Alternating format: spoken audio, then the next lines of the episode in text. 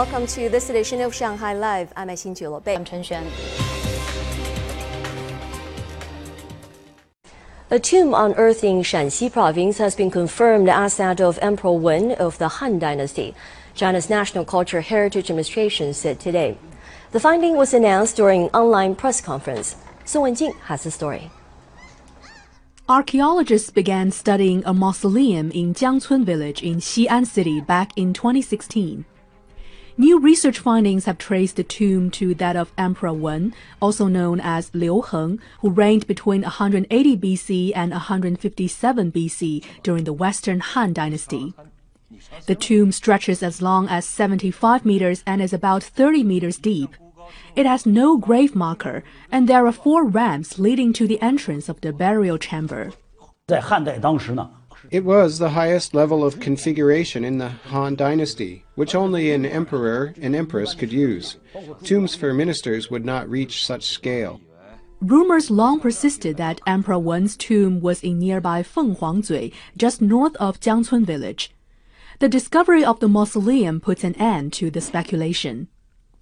Ma said the mausoleum is similar to two other Western Han Dynasty emperors in terms of structure and scale, with traces of evolution. About 110 pits have been found surrounding the tomb. Archaeologists have uncovered 1,500 cultural artifacts from them, including pottery items, bronzeware, and ironware.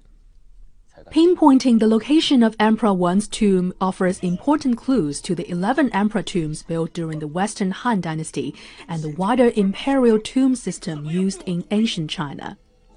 Song Wenjing, Shanghai. An undercover report by Beijing News said Starbucks was violating food hygiene rules, such as using expired ingredients and extending expiration dates.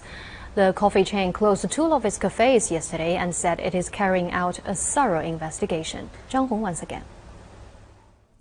Footage from a Starbucks outlet in Wuxi, Jiangsu province appeared to show staff using expired chocolate liquid to make drinks. There was also an employee changing the expiration date on a package to a week later than the original date. At another Wuxi store, employees sold baked goods dated the day before. Both stores involved were temporarily closed.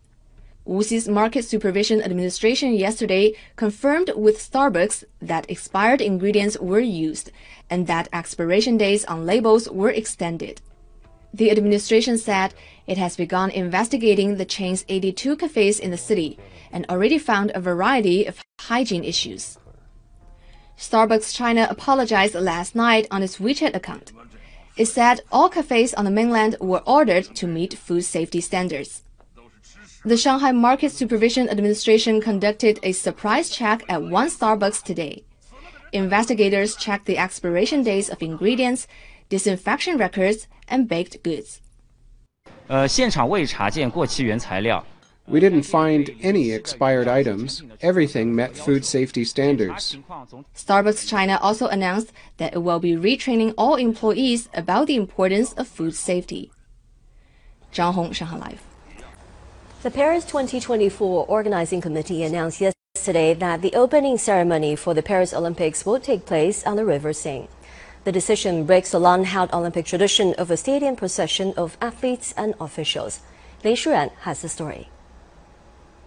For the first time in a summer edition of the Games, the opening ceremony will take place outside of a stadium and in the heart of a city.